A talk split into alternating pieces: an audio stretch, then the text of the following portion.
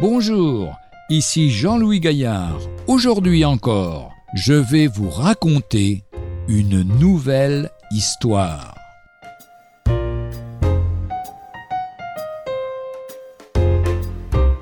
Mon oncle Attilio. Mon père et ses trois frères formaient une équipe de quatre évangélistes qui prêchaient l'évangile sur les places et les marchés. Ils avaient des roulottes automobiles déjà avant la guerre 39-45. Cette équipe des quatre frères Arnera, comme on les appelait, avait beaucoup voyagé en France et à l'étranger. Or, les quatre frères avaient un frère aîné qui s'appelait Attilio. Mais à l'âge de huit ou neuf ans, à la suite d'une méningite, son développement intellectuel s'était arrêté. Il s'exprimait avec peine en bredouillant beaucoup, de sorte qu'il avait en son cœur cette tristesse. Mes frères prêchent le Seigneur partout, et moi je n'y arriverai jamais. Or voici ce qui est arrivé quelques années avant sa mort. Un dimanche matin, mon oncle Attilio était descendu à pied depuis Valoris jusqu'à la route de Cannes pour prendre le car et aller au culte. Tandis qu'il attendait, une voiture italienne s'arrête, un homme en descend et lui demande la direction à prendre. Je me suis égaré, je cherche ma route. Mon oncle lui répond en italien, lui indique la route en disant Ici c'est la route de Valoris, et là celle de Cannes. Et ce voyageur de lui dire Vous connaissez Valoris? Oui, c'est là où j'habite. Est-ce que vous connaissez à Valoris un dénommé Attilio Arnera?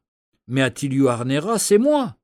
Alors cet inconnu tout ému lui tend les bras et lui dit Il y a cinquante ans à peu près, à la bataille de Caporetto, en 1917, j'étais blessé à mort. Vous étiez brancardier, vous m'avez ramassé sur le champ de bataille, vous m'avez pensé et emmené à l'ambulance. Vous m'aviez aussi parlé de Jésus, et dès que j'ai repris connaissance, vous m'avez donné votre Nouveau Testament de poche. Je l'ai lu à l'hôpital, je me suis donné au Seigneur. Plus tard, après ma rentrée en convalescence, chez moi, nous l'avons lu en famille. Ma famille s'est convertie, et maintenant dans mon village natal, il y a toute une assemblée de croyants qui se réunit pour louer le Seigneur. Et tout cela grâce à vous. Imaginez la joie de mon cher oncle Attilio. Imaginez ces deux hommes pleurant d'émotion au bord de la route. Que les bontés de l'Éternel sont immenses.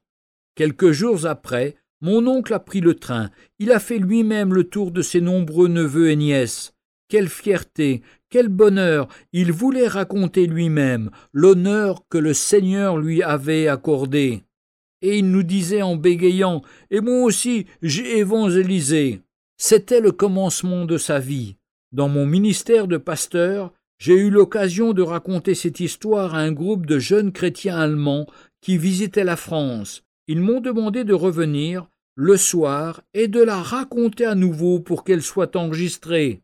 Après, nous la traduirons, m'ont-ils dit, nous en ferons un traité pour le distribuer en Allemagne.